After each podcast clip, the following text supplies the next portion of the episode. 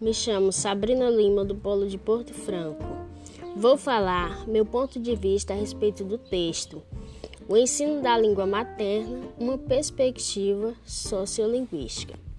A finalidade desse texto é descrever o crescimento da linguística aplicada, especialmente no que abrange o ensino da língua estrangeira no país, frente à realidade socioeconômica.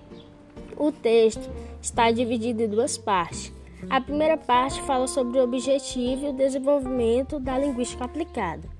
A segunda parte tem um resumo da contribuição brasileira a respeito da linguística aplicada.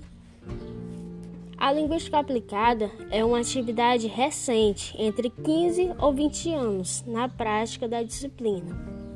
Os primeiros registros foi nos anos de 1947 na tradição britânica, a linguística aplicada é frequentemente considerada como um sinônimo do ensino de línguas. Portanto, as explicações da linguística, de fato, vão muito além das preocupações pedagógicas. Na década de 1970, estabelece-se os primeiros programas de pós-graduação em linguística aplicada de letras do Brasil.